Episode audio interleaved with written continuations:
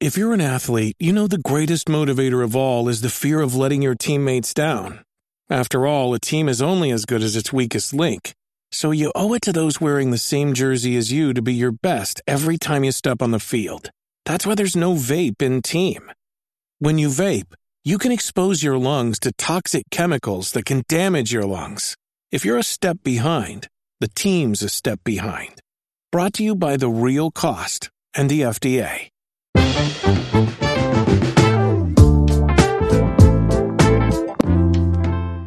Bienvenidos al primer episodio del podcast El Vistazo. Somos el podcast de entretenimiento de Soy 502, el nuevo podcast de entretenimiento de Soy 502. Con ustedes, pues estamos los mismos que teníamos el podcast de Tiempo Desperdiciado, los mismos de siempre. Con ustedes para empezar, Bamba, desde Houston, ¿cómo estás? Bien, la verdad es que hemos resucitado tipos, no sé, puro, puro The Walking Dead en el mundo podcastero. Puro el Fénix. Y Dan, desde Washington, D.C. Bien, aquí, em, la verdad, ustedes no quieren decir, pero es que estamos en una disputa por, por el contrato. Parecido a Messi, nos quisieron rebajar el, el salario a 50 millones de dólares y dijimos, no, no, no, nosotros, nosotros solo jugamos por el 100% del salario. Y, y por eso aguantamos, aguantamos estos seis meses sin un podcast, ¿verdad? Patreon quería que nosotros le pagáramos a ellos por hacer el podcast. Después de una dura negociación, y bueno, yo soy su servidor, Lito, de Guatemala. Eh, pues tiempo desperdiciado fue el, el, podcast que lo comenzó todo en este país. No, son mentiras, pero, pero salimos de, de primero de un montón de podcasts que ya están ahorita así que de nada, podcast. Hace dos años hacíamos el chiste de que cada vez miramos un nuevo podcast de, de Guate que se llamaba ah, el primer podcast de Guatemala y eso sigue siendo relevante. Todavía hay algunos. Yo creo que, en el 2021 todavía hay gente en Guate diciendo que son el primer podcast de Guatemala. bueno, nosotros sólidos desde, desde el 2018. Eh, pues démosle un poco de antecedentes a la gente que en tiempo desperdiciado, pues nos gusta hablar de videojuegos, de películas, de series, de vez en cuando música, un libro, y tenemos discusiones y hasta de deportes a veces hablamos. Hasta deportes, tenemos un par de segmentos de deportes. Hoy Mbappé y Messi, a ver cuál va a ser el Deberíamos de tratar de ser el chiringuito versión Guatemala y solo cubrir la Liga Nacional. Eso, eso va a ser el Patreon exclusive, Bamba. Es contenido exclusivo. Cabal, voy a estar dando las exclusivas de, los rojos y los cremas. Que por cierto, un saludo al Pin Plata que tiene que, positivo por COVID, que se recupere, que se recupere pronto. Sí, saludos. Creí que ibas a decir que, ya tiene podcast. probablemente. También va a meter un hat-trick a, a COVID. que sí, que se recupere. Y bueno, también tenemos miembros que tal vez tengan COVID, así que. Sí, aquí, aquí Lito, eh, pues acaba de medir la temperatura, está en 38.5. Diría que, que, que, estás en manos de Dios, pero la verdad estás en manos de Putin, porque tenés que sea una dosis de, de la Sputnik, ¿verdad, Lito? Las, ¿Cuándo fue el viernes o el jueves pasado que, la, que la, te la pusieron? Fue el viernes, así que ahí sí que los rusos sí se toman literal que lo que no te mata te hace más fuerte, así que es pronóstico reservado conmigo. Mira, ya, yo y Bamba ya salimos del COVID, así que vos también, vos también. Yo iba invicto, yo iba invicto, pero ni modo. Ojalá que solo sean los efectos secundarios de la vacuna y, ya mañana esté nítido. Pero hoy traemos un episodio bastante especial.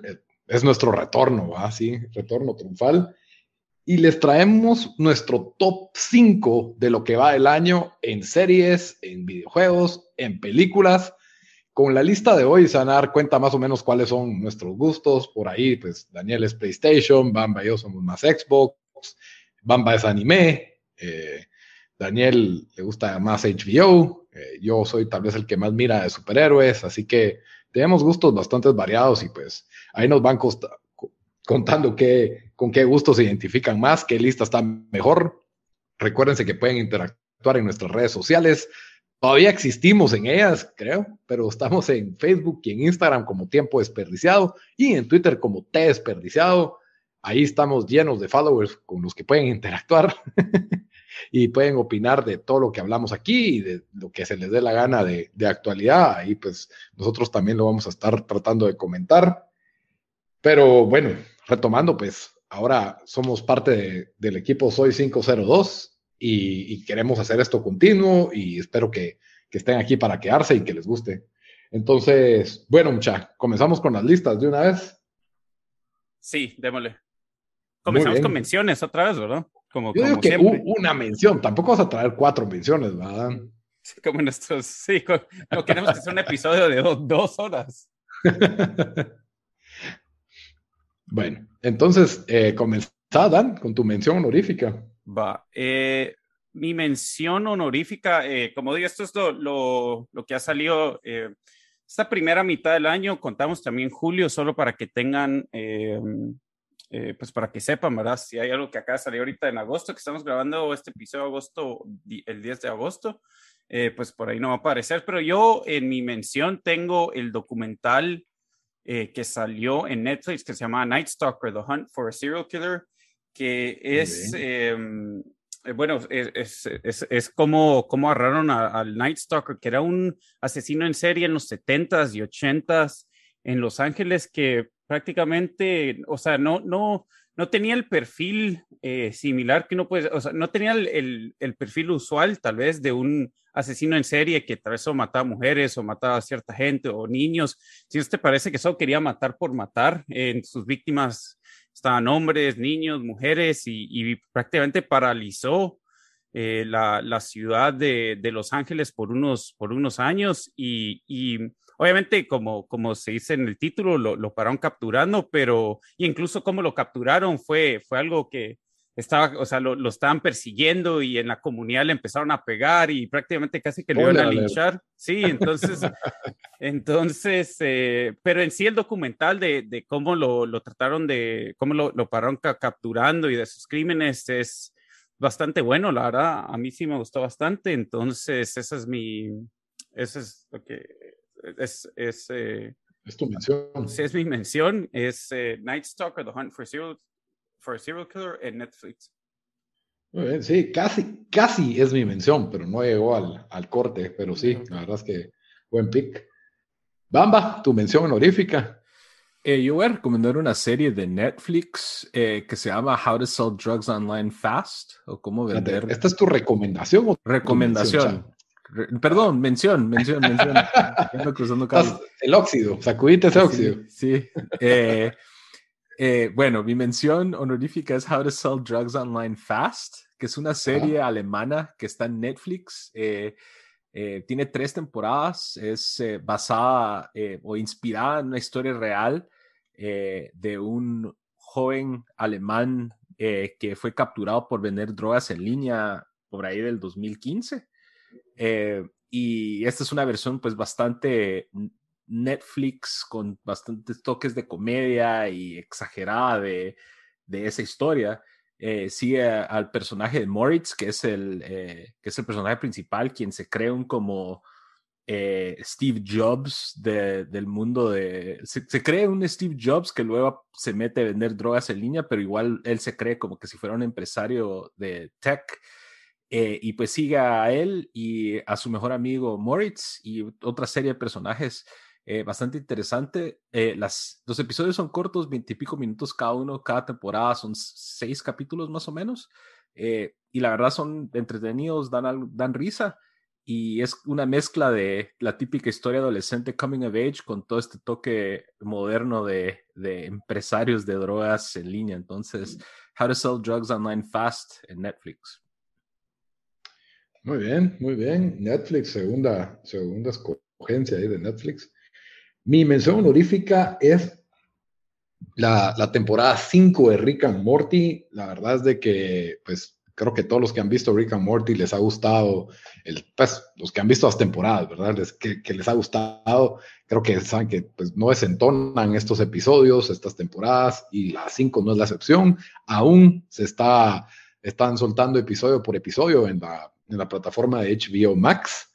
Y la verdad de que es excelente. El equipo de escritores de Rick and Morty me parecen eh, genios, la, capacidad que tienen para, parodiar eh, historias de ciencia ficción ya existentes, al mismo tiempo tratar temas filosóficos muy profundos y utilizar también el, humor más absurdo y estúpido, así de pedos, ¿verdad? Así de erutos y pedos que, que tiene Rick. La verdad es de que, no sé, esta combinación tan única que tiene esta, esta caricatura a mí me parece muy especial y creo que la verdad la hubiera metido en el top 5 si no es porque todavía va por la mitad. Entonces no quiero, no quiero arriesgarme, pero estoy seguro que la verdad no va, no va a decepcionar temporada 5, van 5 episodios y la verdad siento que cada uno me va gustando más que el otro, pero sí son un trip. La verdad es que súper recomendada Rick, and Morty temporada 5. Esa es mi, mi mención honorífica.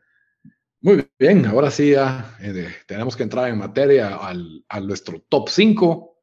Vamos a estar ahí 15 ítems de los cuales ustedes van a poder explorar y, y ver y ver cuáles les gustan más. Así que Dan, número 5. Eh, si quieres, vamos con Bamba, porque acabo de cerrar, cerrar los, las ventanas de mi computadora y se me había abierto en mi teléfono, así que no tengo mi lista ah, Ok, Bamba, tu número 5. Eh, bueno, mi número 5 es el único videojuego que, que, está en mi lista, que en realidad este año ha sido bastante, pues, eh, bastante calmado con respecto a, nuevos releases así impactantes. Eh, entonces mi número 5 es el videojuego llamado Outriders, eh, que salió para prácticamente todas las plataformas en abril de este año. Es un, un third person eh, cooperative RPG shooter tipo Destiny. Pues. Tipo ah, Destiny. yo la verdad, ese tipo de juegos nunca, nunca, nunca me gustaron. Ese como que eh, loot and shoot, eh, como, como de este nunca, nunca fue algo que me interesó, pero este fue... Como, The Division. Eh, como un cacho como el Division, como Borderlands, que vas avanzando en co-op y matando malos y de ahí peleas contra un boss y tira loot y vas mejorando y así vas pues avanzando. Ah, lo que me gustó bastante de este juego que es fue desarrollado por la empresa que se llama People Can Fly y lo publicó Square Enix. Eh, es eh, aparentemente algunas de las personas involucradas en el juego eh, en el pasado estuvieron involucrados con Gears of War, entonces el, combate es bastante parecido a Gears, que para, para como mencionó uno que es fan de Xbox, que, que ha jugado varios de los juegos de Gears, como que resuena en la mente. Y la verdad, lo otro que me gustó también es que es una mezcla entre no solo el shooter, sino escoges una clase de personaje. Eh, las cuatro clases eh, incluyen el, Trickster, que tiene la habilidad de, manipular tiempo, Pyromancer, que eh, manipular fuego, Devastator, que puede hacer ataques sísmicos, y Technomancer, que usa pues diferentes armas y otras como que gadgets. Entonces es esa mezcla de, de gunplay más mezcla de habilidades que lo hace bastante interesante. Y la historia en realidad no es tan mala, eh, a, pesar de que es una historia muy común en que eh, es un futuro, eh, pues casi que apocalíptico y de repente descubren unas personas que tienen estos poderes y, y vas desarrollando, vas avanzando en el mundo tratando de desenredar qué es lo que pasó y, y pues tratar de de hacer contacto con una nave, y eso no es spoiler, sino es parte del, juego. Eh, y pues eh, y así vas avanzando y conociendo diferentes, diferentes eh, partes del mundo. Pero lo que me gusta también es que es co-op y los juegos co-op creo yo que tienen bastante valor en estos tiempos modernos. Sería Virgo que fuera couch co-op, pero no, no lo es, solo es online co-op. Pero es algo diferente, pues especialmente con los juegos de shooters que uno juega un Battle Royale o algo así, que estás combatiendo contra otras personas, en cambio aquí estás haciendo equipo y, y pues mezclando habilidades y demás. Entonces, eh, la verdad, uno de los juegos que más me interesó este año y, y como les dije, está en PC, PlayStation, Xbox, todo menos eh, Nintendo Switch, hasta Stadia. ¿Cómo es, que se, llama otra vez, Bombo? Outriders. Outriders, sí, cabal, oí Ok, muy bien. Ese fue tu número 5, ¿verdad? Así es. Dan, ya tenés tu número 5, ya la encontraste.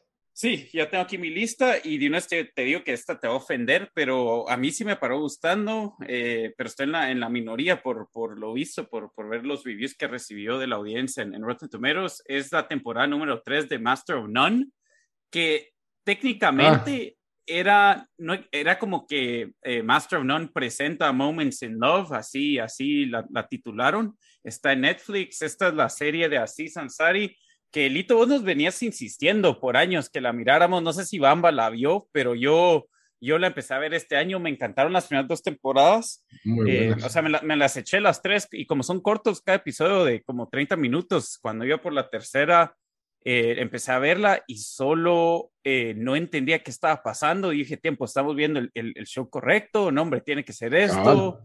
Entonces, las, las, primeras dos, los primeros dos episodios son como que eran completamente, algo completamente diferente al, al, resto del show, pero ya, ya cuando como que aceptas esa realidad, la verdad me, me gustó definitivamente lo que, lo, que, lo que hicieron, o sea, cómo te presentaron esta, esta historia, la verdad que, que, ni fue de Asís, ¿verdad? Sino si fue una, una de, fue de una de las personajes, no diría secundarias, pero casi que secundarias del, del show, ¿verdad?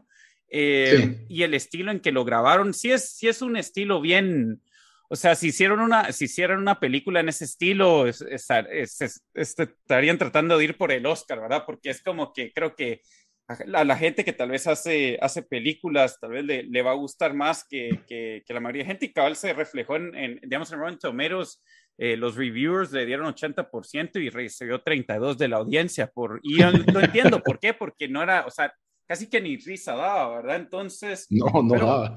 No, pero al final sí, sí daba, o sea, solo, no sé, como que de, de, de, seguir viéndola a mí, a mí sí me gustó, me gustó que trataron de hacer algo diferente, incluso me, me gustaría que, que otros shows eh, tomarían una línea similar porque prácticamente era una serie diferente, ¿verdad? Y, y también me dejó con, con, la duda de que van a hacer esta cuarta temporada, ¿verdad? Sé que ya regresan al formato original o, o, si solo se van a quedar, eh, o, o, si van a hacer esto otra vez, pero con la historia de alguien más.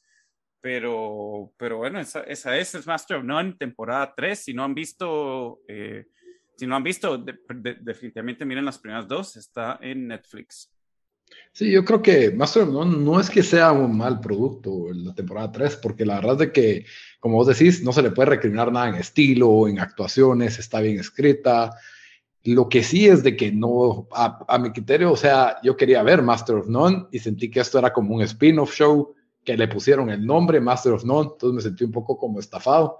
Eh, y creo que Master of None tenía un balance muy bueno entre el, entre el lightheartedness, o sea, el, el, humor ligero y también pues, situaciones existenciales que tienen que ver con el amor, la, vida del soltero eh, en esa edad y, diferentes tipos de relaciones. Incluso en la 2, pues tienen unos episodios aislados bien interesantes.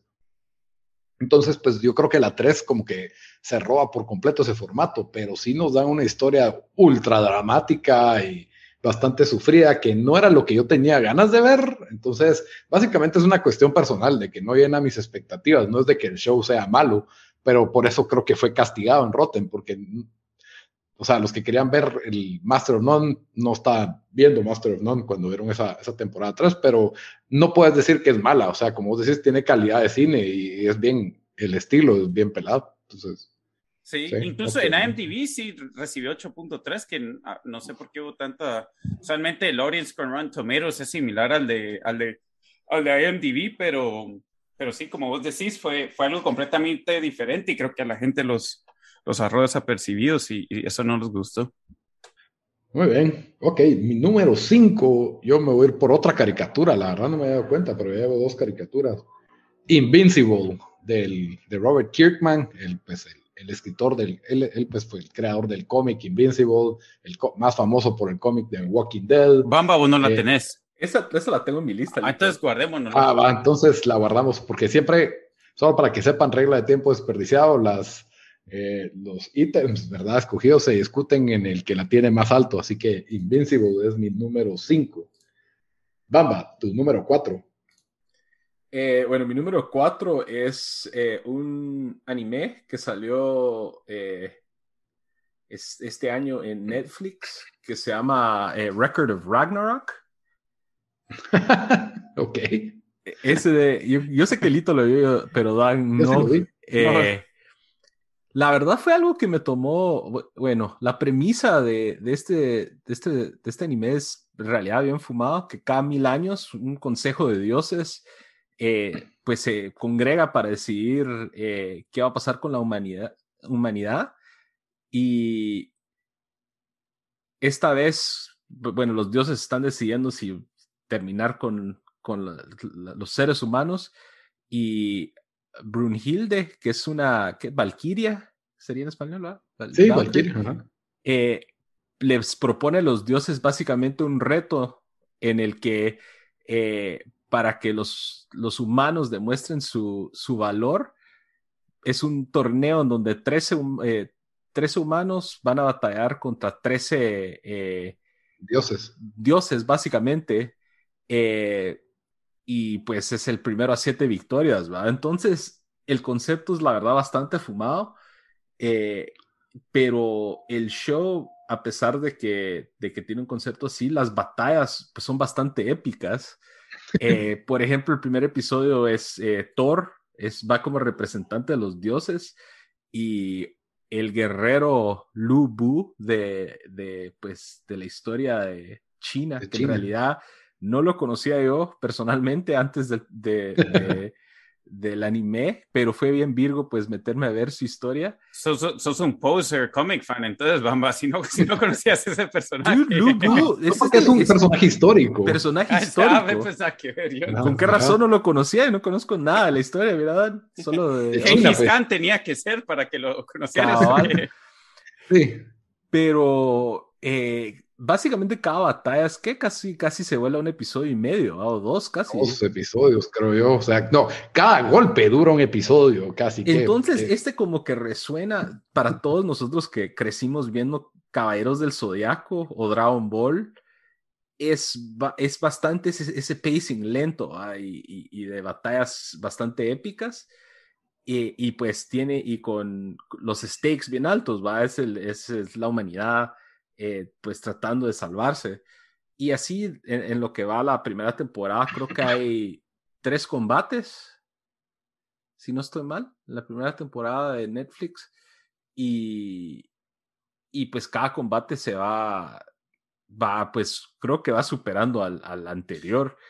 Eh, este suena, ah, suena de esas series de que cuando, cuando me la explicas digo, ah, qué Virgo se oye. Y después cuando la miro es como que, ah, ya sé por qué no me gustan los animes. tiene tiene, tiene, todo, todo tiene todos los elementos del, del anime. O sea, les ponen bastantes así como que momentos de humor o algo así como que, que son a veces, eh, que son a veces percibidos como infantiles.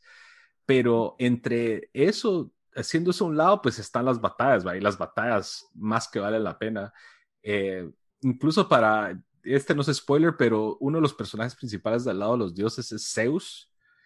Y literalmente su entrada a la arena a pelear o al coliseo, eh, los, los, los eh, animadores copiaron la entrada de un luchador famoso. y hay en redes sociales eh, un luchador que es japonés, pero que está ahora en WWE, que se llama... Famoso en eh, Japón. No, yo está en WWE, que se llama ah. Shinsuke Nakamura. Ah. Y, alguien hizo un video que pone a la par la entrada de Zeus en el anime y la entrada de este Nakamura y, cuadro por cuadro es básicamente lo copiaron. Los va a demandar Vince McMahon ahora. No, capaz que sí, pero la verdad, bastante recomendada. Son dos episodios de la primera temporada en, en Netflix. Eh, y la verdad, para todos los que fueron amantes de Caballeros de Zodiaco, esta está, esta es una versión modernizada de, ese tipo de, de, combates. Sí, la verdad es que tuvo suficiente para, para llevarme, para entretenerme. Creo que me intriga saber qué, qué oponentes van a escoger, especialmente los humanos. Y por ahí las elecciones son bastante interesantes, como Adán, el primer hombre, o eh, Hércules, o ¿quién fue el otro? Poseidón. Poseidón, Jack el Destripador, en fin, eh, están bastante interesantes los matchups y eso es lo que creo que, que atrae y Sí, la verdad es de que están bien pensadas las batallas, pero te tiene que gustar el anime, que siento yo. A mí me costó, pero sí la vi. No, Lito, que no es muy fan de anime, vio la temporada, entonces sí, es un indicador. Es un indicador de que está, está entretenida. Muy bien. ¿Cómo es que se llama otra vez? Solo para... para... Eh, eh, Record of Ragnarok. Record, ah, No tiene el mejor nombre, en mi opinión, pero bueno, Record of Ragnarok, sí pues. Muy bien. Dan, tu número cuatro. Pero yo con mi número cuatro eh, me voy a ir con la otra, otra serie que, que no, no, no, recibió tan, tan buenos reviews, pero a mí, a mí me encantó por el tema. Es, eh, también está en Netflix, se llama The Sons of Sam. Em, que mm. fue una, es un true crime, serie de, sí, cabal, de, de, de, ocho, es que los tiempos de pandemia son deprimentes, así que solo, solo mira uno eso, ¿verdad? No, pero son, eh, es, son ocho o diez episodios, fue del asesino en serie en los setentas, em, que se llama eh, Son of Sam, incluso hay una película de Spike Lee que se llama Summer of Sam, que también es bastante buena si no la han visto, eh, pero Sons of Sam eh, capturaron a, al que mató, creo que mató a seis personas y, tuvo 12 otras víctimas que le disparó. Em, y, el que capturaron eh, en un principio dijo que el, perro de su vecino lo había mandado a matar. Eh, y hubo este reportero que desde el principio, como que cuando empecé a investigar esto, no muy se creó la historia. Incluso el, el asesino después, después de inicialmente decir que solo había él, que solo él había matado a la gente, después y hasta el día de hoy, porque sigue vivo, eh, dice que, que un grupo de, de, bueno, de asesinos y de un, de un, de un culto satanista que, que, que, los hicieron estos asesinatos. Em, y este documental, eh, pues agarra lo, todo el trabajo que hizo este reportero de casi 30 años de investigar eh, de investigar estas muertes, incluso va por, va investigando otras muertes que sucedieron en otros estados en Estados Unidos, Em, y recopila bastante, bastante información. Incluso hay entrevistas de los de los ochentas eh, y de los noventas con, con, con policías que, que, interactuaron con esta supuesta secta que, que, que, hizo estos asesinatos. Y a mí lo que, lo que me gusta es de que, pues, tiene de todo, la verdad. Ahora nos, nos dan, no, no a tratar de hacer muchos spoilers, pero dan el, el inicio donde uno cree, ah, ok, entonces fue fue, fue este cuate, el, solo fue uno, y después ya cuando van, cada vez, cada, episodio, se, el, el, hoyo era más infinito casi para, para, ir, para con esta secta. Em, tanto que uno para al final convencido, yo por lo menos paré convencido de que sí, de que era, fue casi imposible que solo una persona eh, hizo este crimen. Eh, incluso por un montón de la otra evidencia que se dio, parece que bastantes policías de, ese tiempo también eh, en Nueva York no, no, no creían que solo había sido una persona. Eh, pero obviamente, ya lo hemos aprendido por, por todos los true crimes que hemos visto, cuando la policía quiere cerrar un caso y si ya tienen a, alguien por, por quien puede culpar el crimen, lo van a hacer. Entonces rápido decidieron cerrar el caso y ha sido imposible tratar de reabrir el caso. Em, pero sí, sí, muy buena. A, mí me gustó bastante. Como les digo, en, en Rotten Tomatoes creo que tuvo 56% de, de, mm, eh, de los críticos y 64% de la audiencia. Creo que porque mucha gente quería una mejor eh, resolución, o sea, quería como el, el, smoking gun, por decir, ¿verdad? Donde dicen, hey, tenemos con 100%, eh, tenemos esta evidencia que, que, que, deja en conclusión, o sea, 100% que no, no, no solo fue él, ¿verdad? Pero, pero no, no, no pudo llegar a, o sea, no, no nos da eso la, la, la serie, pero sí, sí es, es, es, un triple que nos llevan en, en esos 10 episodios, entonces eh, yo por eso lo puse entre, en, en número 4 en mi lista, se llama The Sons of Sam y está en Netflix. Muy bien. Ok, mi número cuatro es el método Kominsky o The Kominsky Method, también serie de Netflix. Esta serie empezó en el 2018, pero la última temporada, la tercera, pues fue ahorita en el 2021. Eh, está protagonizada por Michael Douglas y Alan Arkin, especialmente, eh, no sé, la segunda temporada me pareció la mejor de todas. La primera es buena, la segunda es increíble y la tercera me pareció pues bastante sólida, no, no desentona, aunque aún me quedo con, con la segunda.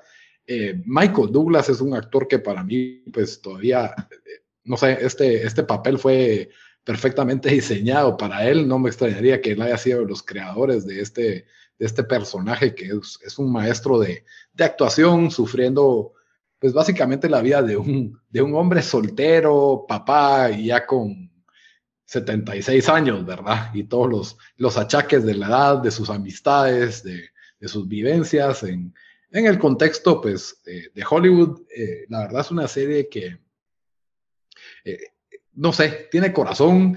Eh, uno se encariña con estos personajes y tiene unos momentos en que uno de verdad sí se suelta la, la carcajada. creo que es un programa que, lo pueden ver los abuelos de uno, los papás de uno, y tiene 93 en Rotten Tomatoes, 83 de la audiencia.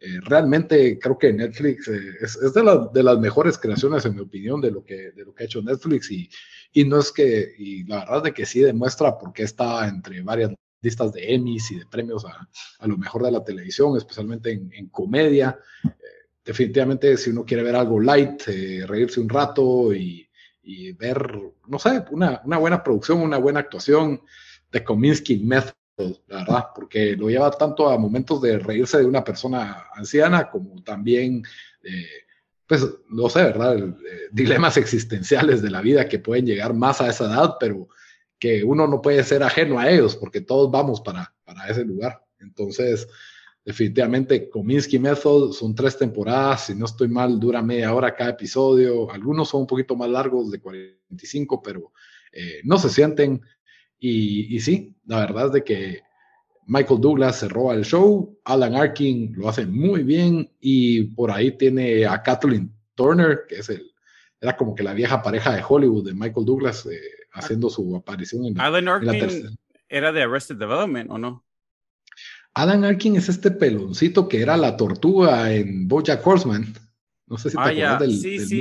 Pero ah, yo no sé si él salía en Arrested Development, tal vez no, pero creo que no. Yo creo que no. Lo estoy confundiendo. Eh, sí, o sea, si lo ves, decís, ah, ya sé quién es, lo he visto en miles, pero ahorita se me olvidó quién, en, en, en, dónde, en dónde ubicarlo. Pero sí, Kominsky Method o Método Kominsky, temporada 1, 2 y 3, está en Netflix. Eh, la primera y la segunda tienen ocho episodios, la tercera solo seis. Así que definitivamente es, un, es una obligación verla, especialmente la segunda temporada, como les digo. Adam Arkin sale en Little Miss Sunshine. Eh, creo que es el abuelo, si no estoy mal. Cabal, cabal, es él. Es chistoso él. Muy buen actor, es un actorazo. Sí, y esa, esa no la he visto y está, hace falta, pero todos los años, no sé si ha ganado, pero los, los dos años que ha estado, ha estado nominada a Emmy. Así que. Sí, creo que ha ganado más de algo, o Michael Douglas ganó, o ganó el show o algo, pero, pero sí, ahí siempre está haciendo las vueltas en los Emmys. Muy bien, entonces ahora sí ya nos vamos a, los pesos más pesados, a la número 3. Bamba, ¿cuál es tu número 3? Bueno, mi número 3 es una película también de Netflix. Eh, que Netflix también. No sé por qué se, fue Netflixeado este primer, eh, la primera mitad del año. Es eh, Fear Street Part 1, 1994. Eh, es una película de horror eh, de una trilogía de Fear Street eh, basada en los libros de R. L. Stein, quien es quizás más famoso por los libros de noventeros de Goosebumps. ah. Si alguna vez leyeron esos. Esos le temes a la oscuridad en español, creo. Era la competencia, estaba Le temes a la ah. oscuridad, que era el de Nickelodeon, y Goosebumps, que era de, ah. otro canal. Pues la ah, onda es de que cuando sacaron el trailer de esta película, no me imaginé que, o sea, dije, R.L. Stein, los libros de Goosebumps eran más como para, eh, para tal vez, para preadolescentes, ni siquiera tal vez para preadolescentes. Eh, pues, pero le di chance y la verdad eh, me impresionó bastante. Eh, Fear Street eh, básicamente eh, es una película tipo slasher en donde nos cuenta la historia básicamente de, dos, pueblos vecinos en Estados Unidos. Shadyside, que es como que han tenido un historial de asesinos por pues bastantes décadas. dicen que es y creen que es como que que si fuera una, un pueblo maldecido, por así decirlo. Y Sunnyvale. Decime si eso, eso no te recordó a Parks and Rec, de que habían dos pueblos y que uno era todo bueno y el otro era todo. Era como los Simpsons también, ¿no? Que está Springfield y ¿cuál era el otro? No sé, pero se me hizo bien chistoso esa premisa del, show. Y cabal, es lo mismo, Shady Side, que es, son así, es un pueblo más pobre, con un historial muy violento. Asesinos en serie. Y Sunnyvale, que es una, un pueblo, pues, pues, más próspero. Pero lo que me gustó bastante esta película es que, bueno, como dice el título, es basada en 1994, entonces toda la estética de, de esa era, que fue la era en que nosotros, pues, crecimos, desde la música hasta la ropa estuvo bastante puntual esta película. Y lo otro que me gustó bastante también es que es una película de horror que no pretende ser más que lo que es, sino, o sea, tiene bastante violencia, bastante, es bastante masacre, más de lo que yo hubiera creído, especialmente eh, teniendo como contexto los libros de Goosebumps. Y es parte de esta trilogía que, que básicamente nos cuenta el historial de, de cómo este pueblo ha sido eh, ha tenido todos estos, estos, estos, estos, sucesos violentos y cuál fue la raíz, ¿va? Entonces 1994 es la primera y yo solo he visto la, esta y la segunda, que es Part 2 es de 1978 y me gustó mucho más 1994. Eh, y lo otro que me gustó, yo sé que a veces, eh, es un tema bastante, hot topic estos días, estos tiempos, es la diversidad de, de los elencos. Pero a mí sí me gustó bastante que, que el elenco de esta peli de, de Fear Street era bastante diverso. Era eh, la chava parecía como si fuera hispana. Eh, había un chavo moreno. Eh, había bastante variedad y eso creo que y no se sintió así como que no se sintió forzado. No se sintió forzado y eso me gustó bastante. O sea, si yo hubiera sido un adolescente y me esta película y no sé, me hubiera, me hubiera sentido un poco reflejado. Pero la verdad, bastante recomendada, se va rápida, bastante violenta, entretenida y como les dije, o sea, es una película de horror que no pretende ser más de lo que es y, y en ese sentido creo que es, fue bastante exitosa. Sí, la verdad es que sí, a mí me, a mí me gustó más de lo que esperaba y eh, como vos decís, es, es lo que es y rápido te vuelve con una historia que no sé, tonta, pero ridícula, pues, como Sony, Sonyville y Shadyville, pero, pero al mismo tiempo, ya una vez decís, bueno, me voy a meter en este mundo donde las reglas del juego son estas y te vas, te vas bien y es, como decís, creo que es un, es, es, es buena porque siento que va dirigida para adolescentes, pero no tiene miedo de mostrarte violencia adulta, o sea, entonces siento que es el tipo de película que vos mirabas sin permiso en tu casa cuando tenías 13 años. Eso, eso es lo que yo sentí cuando, cuando vi la película. Se me hizo un como Goonies bien violento. Ultra violento. Ajá, ultra violento. Pero sí, buenísima. ¿eh? Muy bien. Entonces, Fear Street, 1994, eh, y es parte de una trilogía, porque está la de los 74, es la otra, ¿verdad? Eh, parte 2 es 1978 y parte 3 es 1666.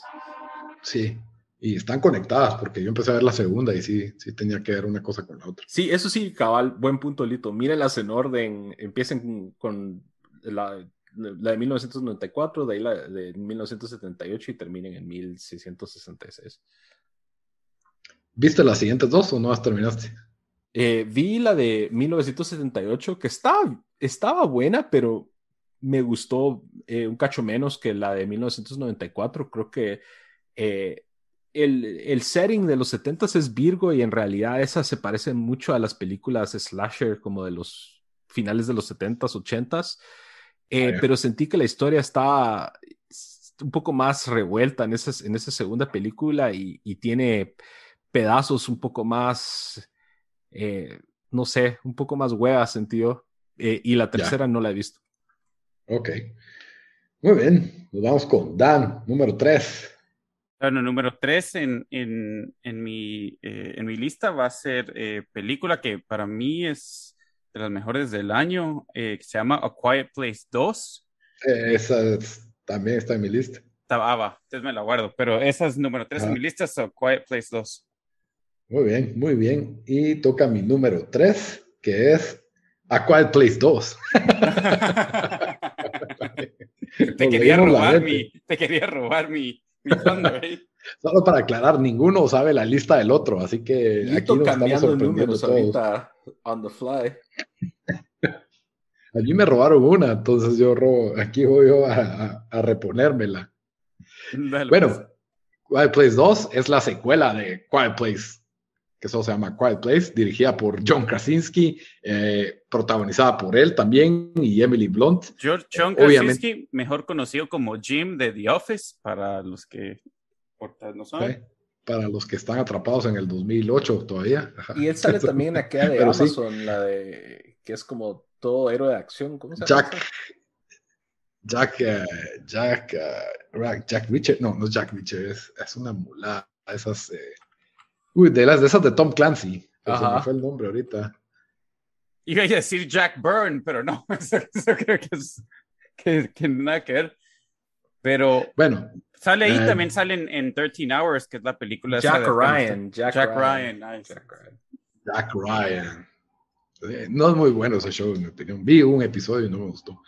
En fin, este sí es bueno. Quiet Place fue una excelente película. Fue una de las mejores películas en su año, si no estoy mal, del 2018 o 2019. ahí lo vamos a revisar. Pero, eh, eh, ¿qué esperaba? Yo no esperaba mucho de esta secuela, la verdad. Creí que era solo una forma de sacarnos el dinero y la verdad es de que desde los primeros cinco minutos vendido es una experiencia que se tiene que ver en el cine, en mi opinión, o por lo menos con luces apagadas, buen sonido, buena pantalla, eh, sin el teléfono cerca, porque, y, no es larga la película, eh, es, es la verdad. Una hora y media, mira, de lo, de lo mejor de la película. Cabal, y se volvió un maestro del suspenso, John Krasinski, la verdad. Eh, la película sabe mantener un excelente ritmo, una tensión, es una película de supervivencia, eh, muy parecido a lo que vimos en, en, la 1, retoma en el lugar exacto. Obviamente hay flashbacks por los que sale John Krasinski otra vez. Emily Blunt hace una excelente actuación. Y, la verdad es de que lo que más me gustó esta película era lo impredecible que se volvió durante el trayecto de la misma. No sabes a dónde va a parar, no sabes eh, con qué se van a topar. Eh, que vimos una, digamos que una parte muy limitada de este mundo en la película anterior. Aquí pues se abre un poco más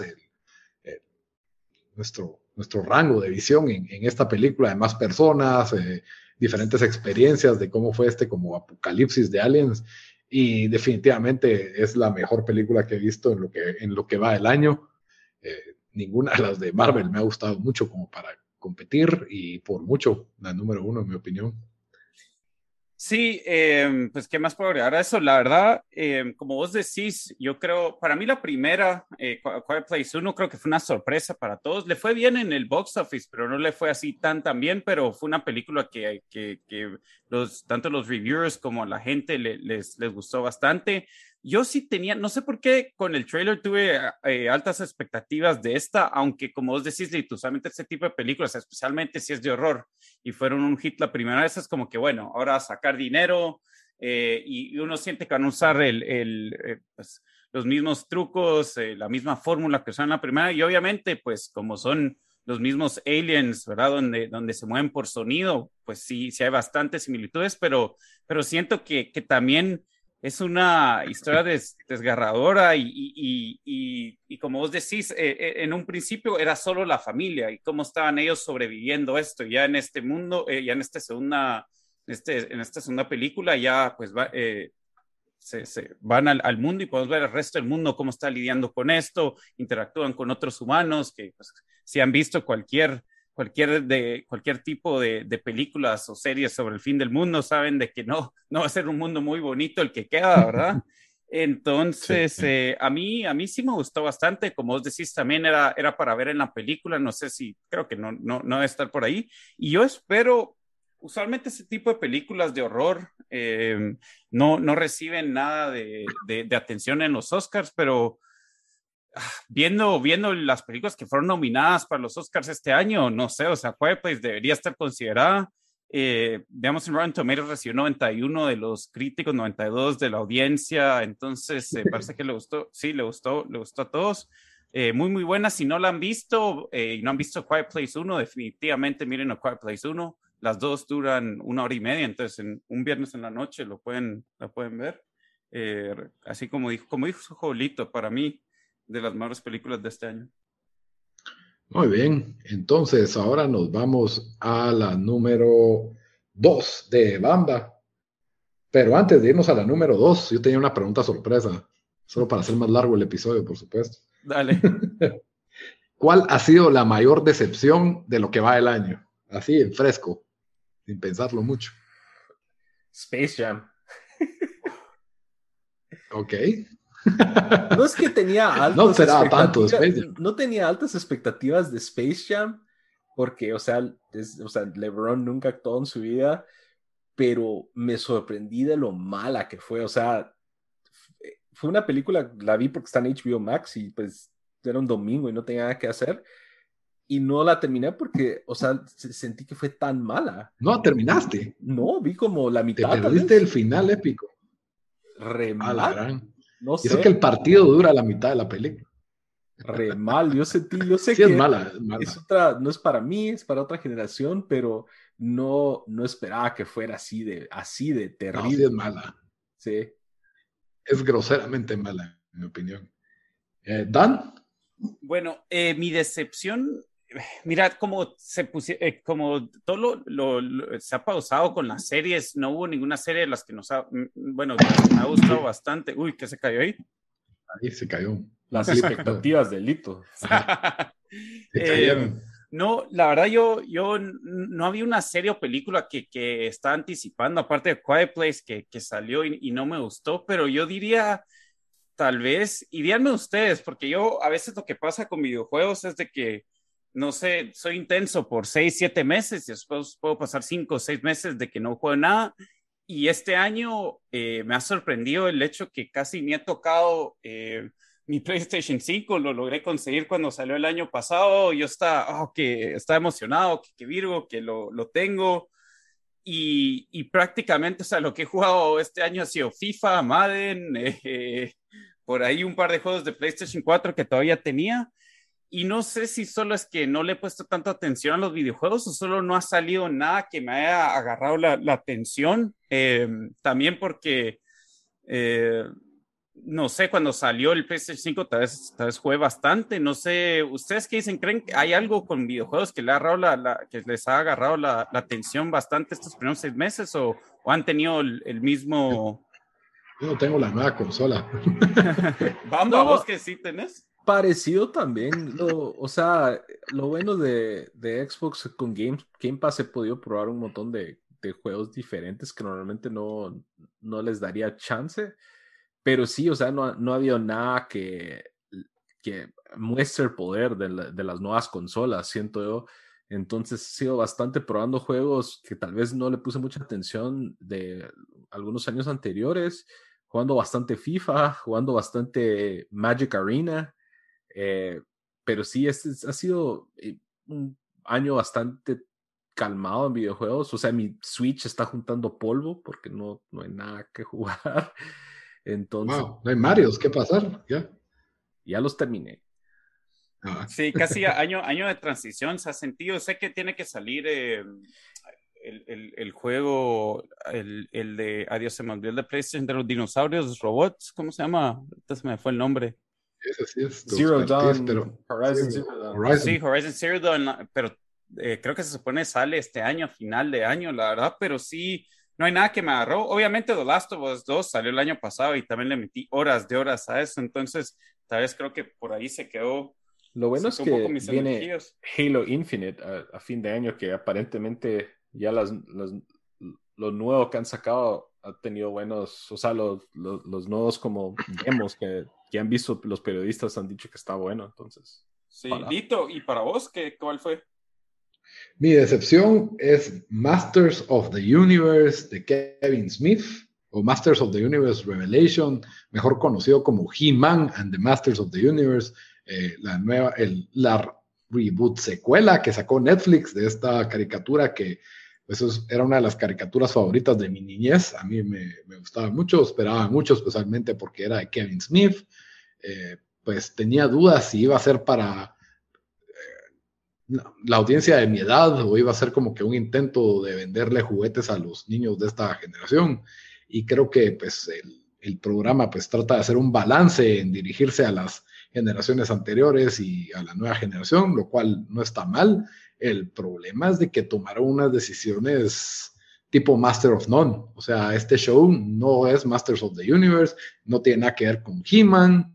Eh, dejaron a He-Man de lado y se inventaron este nuevo personaje que si bien ya existía, no tenía mucha relevancia en la serie anterior, en, el programa original, aquí lo volvieron eh, este nuevo personaje, como que tratando de empoderar un personaje femenino en un show que se trataba pues, de un personaje eh, masculino, cuando pues todos sabemos que He-Man tenía a Shira, uno era dirigido para mujeres, el otro era dirigido para hombres.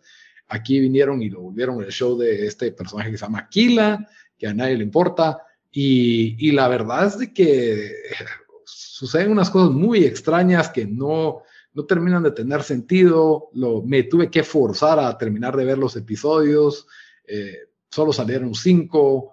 Eh, te dejan con un gran cliffhanger y por un lado tengo curiosidad de que si se puede arreglar, creo que se puede arreglar, pero para donde va el show no, no me gustó para nada. La verdad fue una de las grandes decepciones. Esperaba mucho de Kevin Smith. Eh, creo que ese es el error de, esperar demasiado. Eso, eso te iba a decir. creo que sus, sus, podcasts ya la verdad son bastante mejor que las, las películas, las últimas películas que ha hecho. Totalmente. Muy bien, entonces continuamos con la lista. Bamba, tu número dos.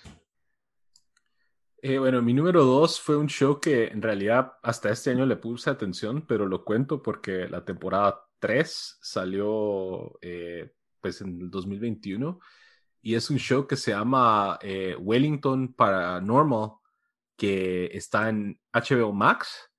es estilo mockumentary, comedia, basado en el universo de What We Do in the Shadows. De hecho, uno de los directores es Jermaine Clement, que estuvo involucrado eh, en What We Do in the Shadows y también como co-creador está Taika Waititi, otro, otro, otra persona que se volvió obviamente bastante eh, famoso después de What We Do in the Shadows. Eh, y este spin-off básicamente sigue a una estación de policías en la ciudad de Wellington, en Nueva Zelanda, misma ciudad en donde fue la película de What We Do in the Shadows, que para los que no lo han visto es un horror comedia bastante chistoso y fue donde, creo que donde Taika Waititi la verdad se lanza al, al estrellato. Em, y Wellington Paranormal es el mismo tipo de comedia, es el mismo tipo de humor y sigue a pues a una división adentro de, de esta estación de policías de Wellington en donde ellos cubren eh, pues casos paranormales, ¿va? No solo vampiros, sino eh, pues eh, gente poseída, eh, ovnis, es básicamente policías chistosos cubriendo todo lo que salió en primer impacto. la verdad, bastante chistoso, los episodios son cortos y cada episodio es básicamente su propia historia. hasta la fecha hay tres temporadas, cada temporada es de seis episodios. Eh, ah, tienen un especial de Navidad que salió en 2019 y, salieron unos clips relacionados a COVID eh, durante el año pasado con estos personajes. Entonces, la verdad, si les gusta ese tipo de, shows, así como mockumentary, como Reno 911, así de comedia eh, estilo documental, la verdad se los recomiendo bastante. Y si les gustó What We Do in the Shadows, pues súper recomendadísimo.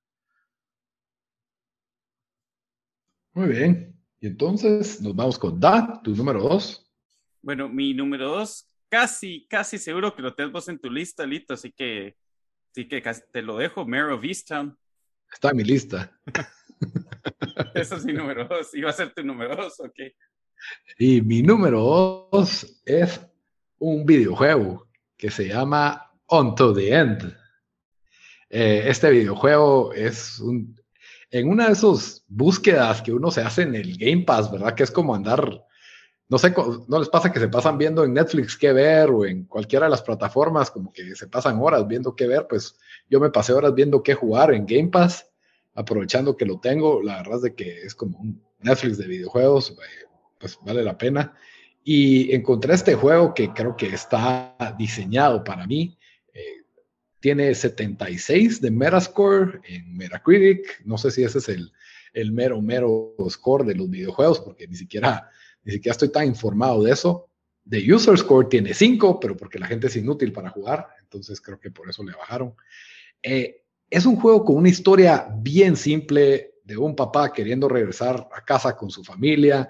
Eh, es una especie de vikingo o bárbaro en, en la nieve lo único que tenés es tu cuchillo, tu antorcha y tu espada, y pues tenés que sobrevivir eh, de todo tipo de, pues, de criaturas que te puedes encontrar o caerte, peligros. Tiene un poco de puzzle el juego, es, es en 2D, por así decirlo, lineal, pero sí, pues puedes explorar.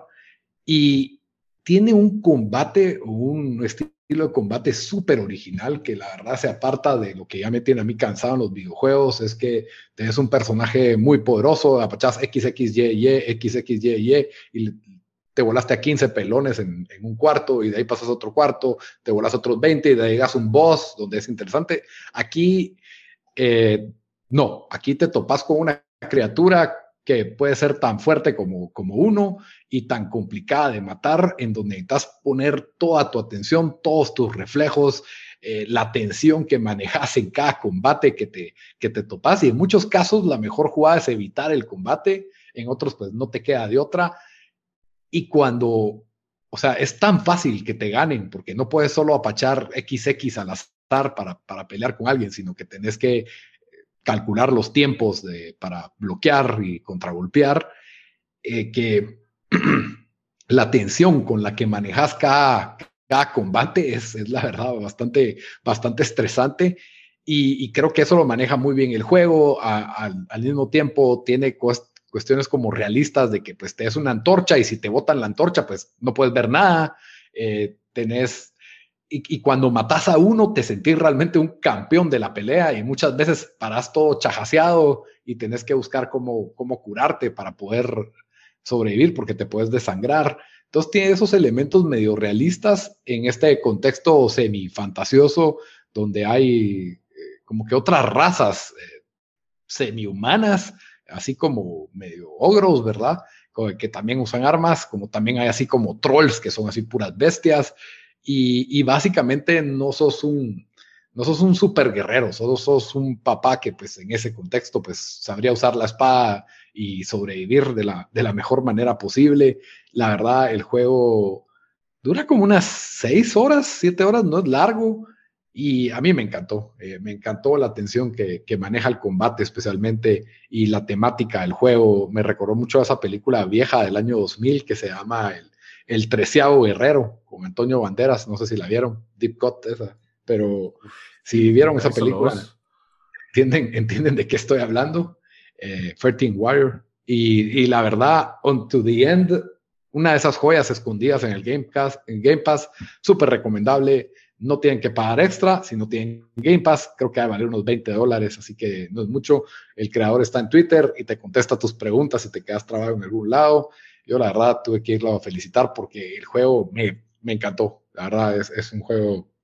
¿En dónde lo, es solo en Xbox o lo puedes jugar en todo? No, está en PlayStation, pero en Xbox está en el Game Pass, entonces no tienes que pagar extra por tenerlo. Pero sí está en, en PlayStation y creo que también está en Switch y en PC, en Steam. Sí ah, está en todos lados. Ajá, on to the end. Y, y, la verdad es que sí, si alguien lo quiere jugar, ahí me cuenta cómo les fue con los combates, porque es, eh, hay un juego que muchas personas. Ahí nos cuentan en at tiempo desperdiciado. O cómo, cuándo, el desperdiciado. desperdiciado, ¿verdad? Sí, hay un juego que, ah, que mucha gente lo quiso comparar como un Soul. Ay, Dios. Demon Soul, no me acuerdo el nombre del juego. Dark Souls. ¿Cuál? Dark Souls. Creo que Dark Souls. Es un juego de fama que es difícil.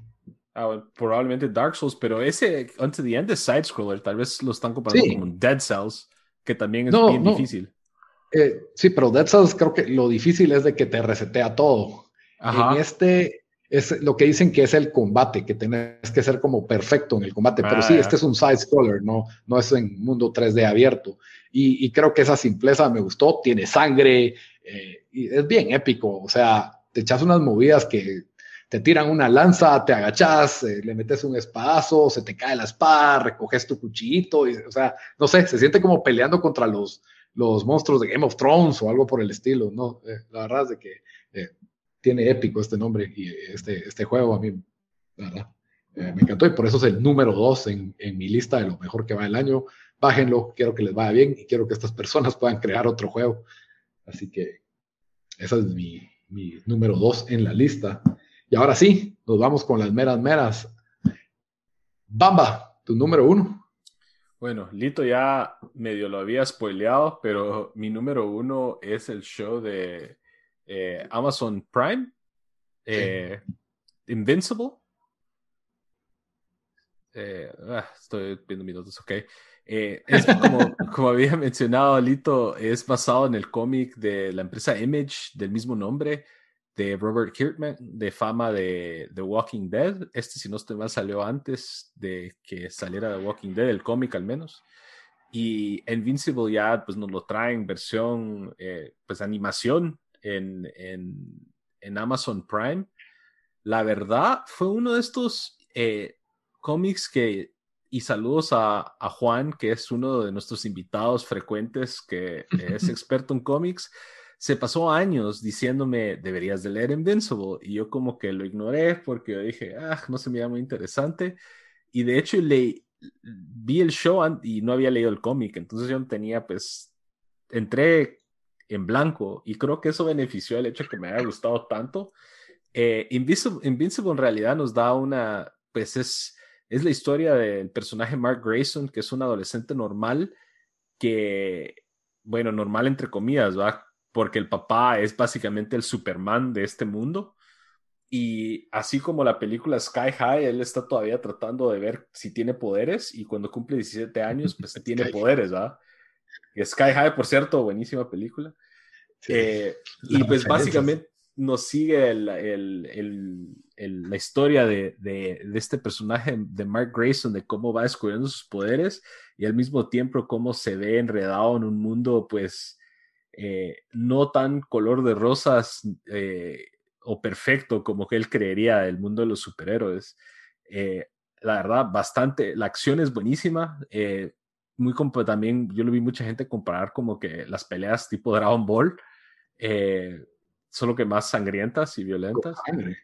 Ajá, pero la verdad, virguísimo el show, me gustó bastante y, en realidad no puedo esperar la, siguiente temporada, que hay bastante material de, del cómic que todavía no se ha cubierto. Esta temporada tiene ocho episodios y la verdad se van rapidísimos, son como de 40 minutos cada uno. Eh, Lito, no sé qué es. Una pregunta, Bamba, ¿paraste eh, leyendo el cómic después de verla o lo habías leído? Fíjate que no, porque sé dónde para eh, eh, el arco, o sea, qué es el arco que sigue en la siguiente temporada, pero no lo quiero leer porque mejor espero el show. Sí, la verdad es, anime bien hecho. Esa es mi opinión de, de Invincible. Eh, las peleas son unas coreografías increíbles, la, el estilo de la animación es impecable, cada golpe lo sentís, la sangre que sale, tienen una trama que la verdad te hace meterte en este mundo de, Mark Grayson, que es como, eh, pues tiene los problemas de ser un superhéroe cósmico con la, seguridad de la Tierra en sus manos, como también tiene problemas de novias en el colegio. Entonces, pues creo que maneja bastante bien esa dualidad eh, y te va desarrollando de una forma gradual, pero bastante, digamos que, eh, se podría decir realista en lo que se entiende que es un universo de cómics donde hay monstruos y hay criaturas y hay alienígenas y hay super tecnología, pero básicamente hay un crimen en el primer episodio y se trata de, eh, está este misterio que uno sabe qué es lo que pasó, pero nadie sabe, entonces eh, mantiene esa, especie de suspenso. Eh, o sea, nadie en el show sabe qué es lo que pasó, uno sí sabe y uno tiene, pues, quiere que, que se descubra qué fue lo que, lo que pasó. No quiero spoilear nada absolutamente, porque vean el primer episodio y se van a dar cuenta de lo que estoy hablando. definitivamente, Invincible es una de esas animaciones que no son, no son una animación más. Eh, no hay que perderla. Eh, la primera temporada creo que va para largo, creo que van a haber unas cinco o cuatro, espero que no sean tantas, pero al mismo tiempo me gustó tanto cada episodio que estoy dispuesto a, darle unas tres, cuatro. Y los voice actors también son. Eh, sí. es de, renombre, ¿no? Eh, Mark Grayson, la voz es, la hace Steven Yeun, eh, que es famoso por eh, ser personaje en The Walking Dead, la serie. Glenn, Glenn de Walking Dead. la mamá es Sandra Oh, que ella era una de las doctoras en Grey's Anatomy. Y sale en Sideways. No, en. Sí, Sideways o no. sí, creo que sí. Y, y, el papá de Mark Grayson, Omni-Man, que es el Superman de este mundo, es eh, J.K. Simmons, que fue. Él fue James Jonah Jameson en uno de los Spider-Man, ¿verdad? Sí, es correcto. Entonces. de eh, Maguire. Eh, la verdad, súper recomendada. una de las mejores shows de animación en bastante tiempo. Y no, dejando eso de lado, eh, Walton Goggins, que es uno de ah, nuestros personajes favoritos, Mark Hamill también, y Seth Rogen, que es más como guest ahí, pero igual, o sea, solo para que miren el calibre de los, de los actores de voz, tienen 98% en Rotten Tomatoes, 91% en audiencia, así que la verdad es que ahí está todas las, las razones para ver el, para ver el show, definitivamente eh, vale la pena verlo. Eh, a mí me, gustó mucho. Muy bien, Bamba, ese fue tu número uno. vamos con Dan y su número uno. Em, eh, está bueno, pues eh, yo mi número uno, y la verdad me sorprendió, Lito, que no la tenías, pero fue de la película The Mauritanian, que salió en febrero de este año.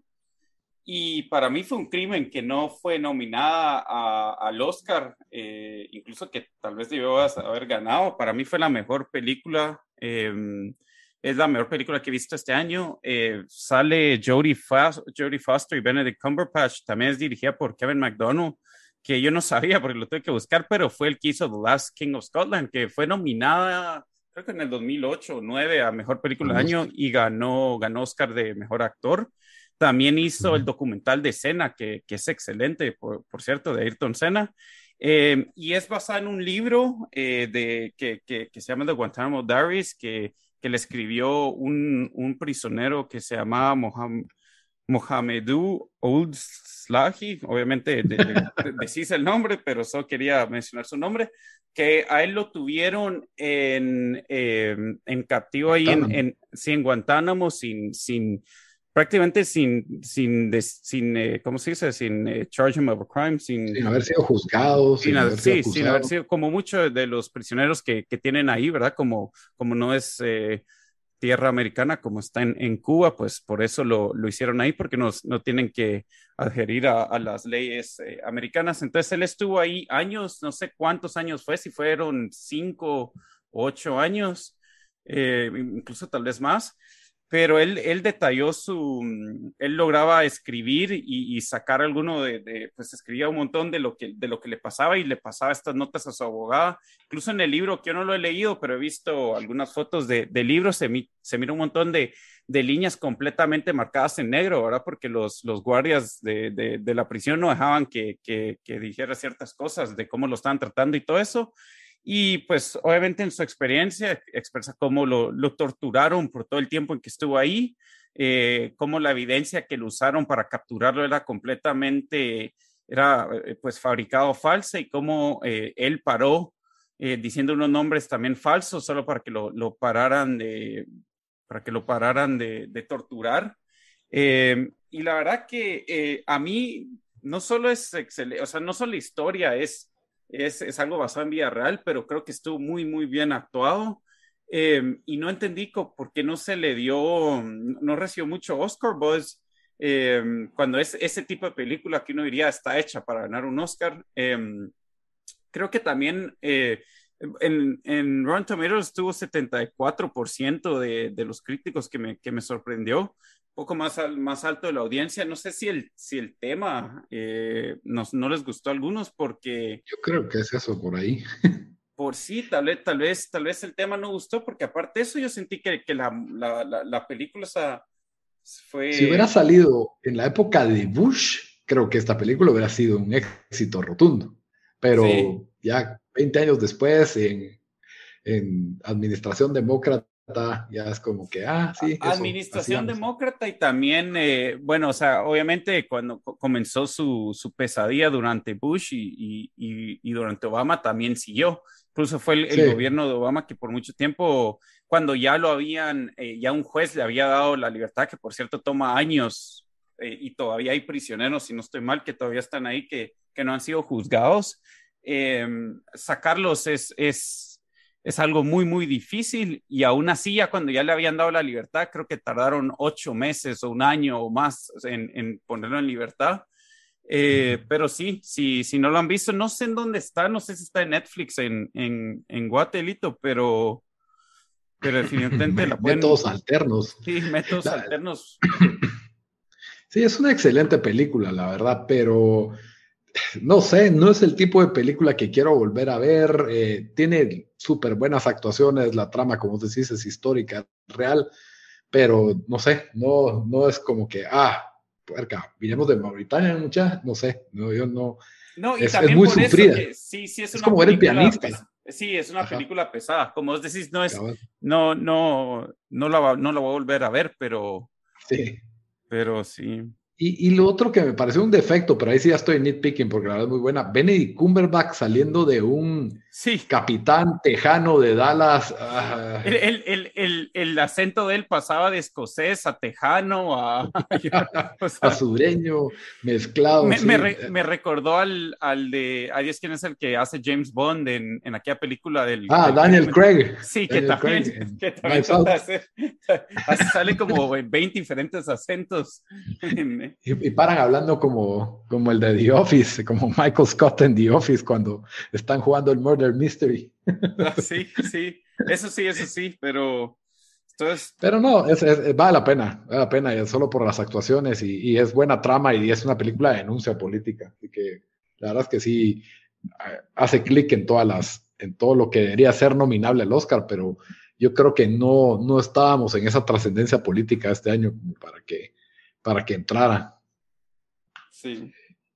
Muy bien. Y mi número uno es una que Daniel ya había escogido, pero yo la había puesto de número uno. Para mí, el mejor show del año, Mayor of East Town.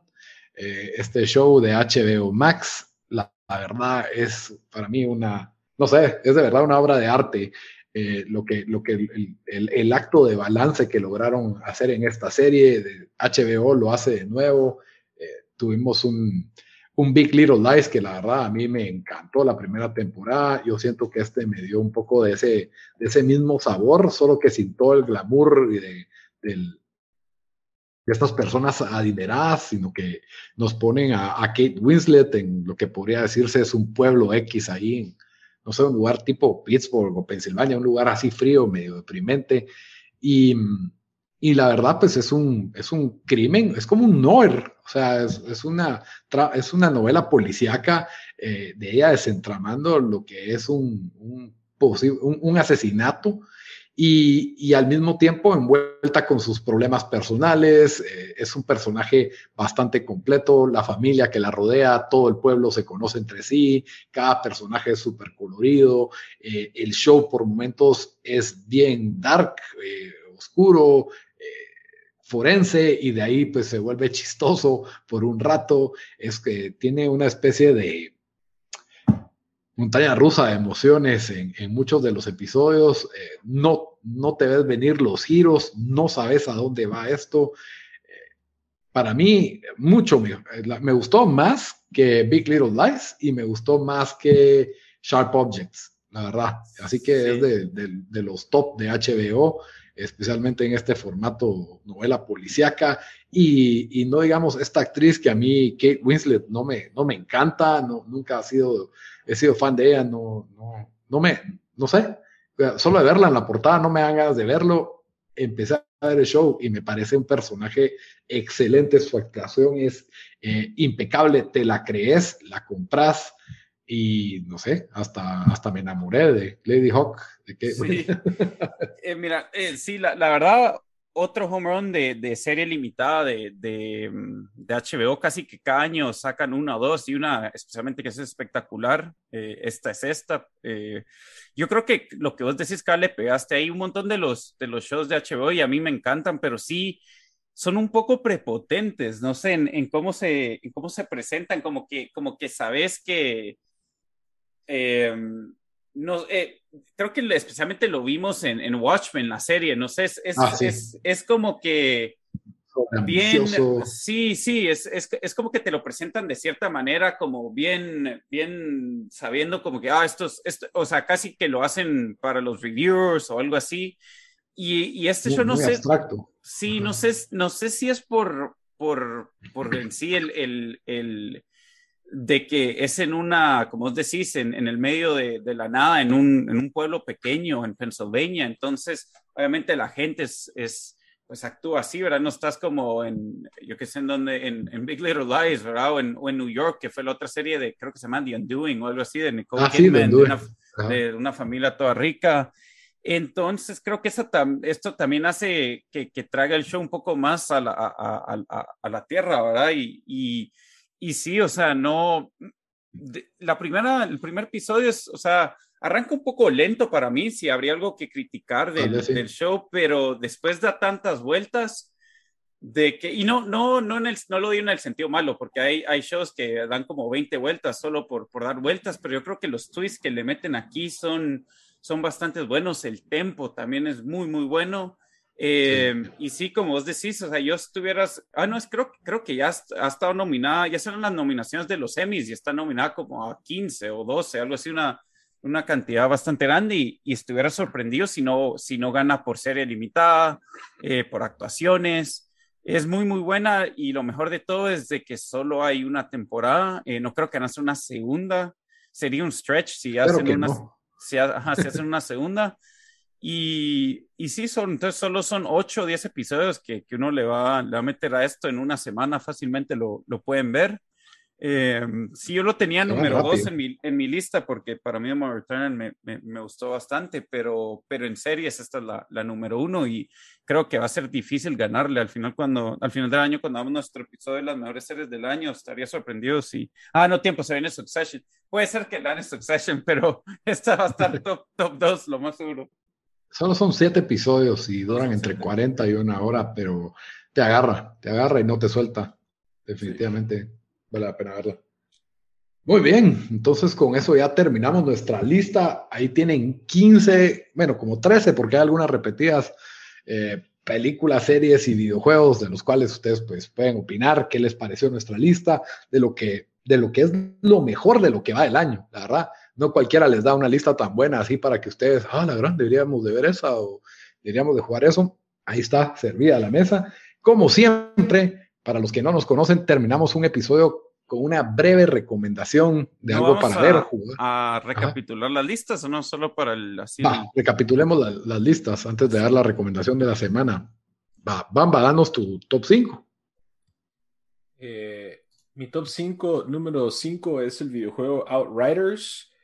Eh, número 4, el anime en Netflix que se llama Record of Ragnarok. Número 3 es eh, una película también en Netflix que se llama Fear Street Parte 1, 1994. Número 2 es el, comedia, show de comedia eh, Wellington Paranormal que está en HBO Max. Y el número 1 es la animación de Invincible que está en Amazon Prime. Muy bien. Dan, tu top 5. Bueno, mi, top 5 es eh, Master of None, eh, temporada número 3, es una serie en Netflix. Mi número 4 es el, True Crime, The, Son, The Sons of Sam, que también está en Netflix. Número 3 es A Quiet Place 2, que es una película, creo que todavía no está en ningún servicio de streaming. Eh, número 2 es Mare of Easttown de HBO, serie. Y número 1 la película de Mauritanian, que revisé y tampoco está en un servicio de streaming más que para alquilar. Así que es mi top 5. Que gasten dinero. Mi top 5 es eh, Invincible en número 5, la animación eh, de Prime Video, como dijo Bamba. Número 4, de Kominsky Method o el método Kominsky, Michael Douglas, Netflix. Número 3, Quiet Place 2, John Krasinski, Emily Blunt, aún no disponible en servicios de streaming, pero servicios alternos, pues por ahí la pueden conseguir. Eh, número 2, el videojuego On to the End, disponible para todos los que tienen Game Pass y eh, pues está para Switch y está para PlayStation 5 para descargar, creo que vale 20 dólares. Y Mare of Easttown, la serie de HBO Max, mi número 1. Ok, ahí nos cuentan qué serie les gustó más. Estamos ahí en redes sociales para discutir eso. Y como siempre, nos vamos a la recomendación de la semana. Bamba, ¿qué nos vas a recomendar esta semana? Bueno, yo les voy a recomendar una película que vi en, en este año, eh, que ha sido probablemente la película favorita que vi este año, a pesar de que no es de este año, fue, salió el año pasado. Es una película que se llama Possessor. Eh, es una de ciencia ficción, horror, eh, que es del director Brandon Cronenberg, que él tiene, eh, pues viene de, de, de, pues de, un papá muy famoso en el mundo de horror, que es David Cronenberg, que hizo, creo que hizo The Fly de los ochentas, Scanners, entre otras. Y es básicamente la premisa es de, se trata de una asesina que toma el control de otras personas a través de un implante. Entonces, este grupo le, pone un implante sin saberlo a, las personas que van a usar como hosts y la asesina pues se infiltra en la mente de estas personas y los hace cometer eh, pues crímenes eh, como parte de los contratos que tiene. Y, pues nos, nos, sigue la historia de ella a través de cómo eh, ella infiltra, se infiltra en una persona pero se queda como que trabada, por así decirlo. Entonces está esta persona como que peleando. Este no se spoiler porque está en el trailer, pero está como que el host, que es un chavo, está batallando a esta persona que, a, la asesina que lo está infiltrando. La verdad, la película tiene, es bastante stylish, eh, que eso me gustó bastante, bastante masacre. Y la verdad, una de las mejores películas en, que he visto en tiempos recientes que hace una, un balance entre ciencia ficción y horror y lo hace bastante bien. Entonces, eh, esa es mi recomendación. Possessor, eh, que está aquí en Estados Unidos, está en Hulu. Eh, no sé por si tienen un VPN, porque Hulu no hay en Guate, ¿verdad? No, no hay en Guate, no hay en Guate. Si tienen un VPN o por pues, métodos alternos, la verdad, la recomiendo bastante. Muy bien. Dan, tu recomendación de la semana. Estaba en mute. Yo les traigo eh, una película de, de, esas que si salen en, el en 1998 o 2000, antes que, que, estuviéramos en esta época, creo que hubiera sido un, un mega hit, pero durante pandemia y en, el, en los tiempos de streaming, la, pues la mandaron prácticamente a, a, morirse a un cines y después la metieron en HBO, se llama No Sudden Move es un crime thriller de Steven Soderbergh que ha hecho uf, cantidad de cosas. Eh, Aaron Brockovich, creo, Ocean's Trilogy, el Ocean's Trilogy hizo también, ¿verdad o no? Sí, me suena que sí. Traffic, que creo que ganó por, por eso. Eh, ganó un eh, Academy Award por eso. Eh, en, esta, en esta película sale Don Cheadle, es el, el, actor principal, pero también sale Benicio del Toro, John Hamm, eh, Brendan Fraser, eh, Kerry Culkin ahí haciendo, haciendo una apariencia después de su tiempo en Succession, eh, Ray Liotta. Eh, bueno, es, es, un cast, es un elenco de esos, de esos que, que casi hasta, hasta Matt Damon sale por cuatro minutos. Em, buena película, a mí me gustó el, eh, el trama, es, es, es el, el, plot es, eh, pues están tratando de, de, robar algo y, y, es de esas películas donde todo sale mal y todos están tratando de, de, de hacer, eh, pues de, hacerse una jugada el uno al otro, ¿verdad? Entonces hay eh, muertes inesperadas, hay twists inesperados y lo que sí es tal vez la acción puede haber estado un poco mejor eh, y algunos los twists un poco más, eh, no sé, no, no, es como que, que tampoco te mantiene al, al, lado de la silla, así como que esperando qué, qué, es lo que va a pasar, pero, pero definitivamente cuando, cuando es el primer twist que hacen es como que te agarra la atención la, la, la película y después no, no te suelta. Eh, no recibió tan buenos reviews, según yo estaba viendo en Rotten Tomatoes, eh, recibió 91 de los críticos, pero 62 de, de la audiencia, igual en IMDb solo 6.5 de la audiencia.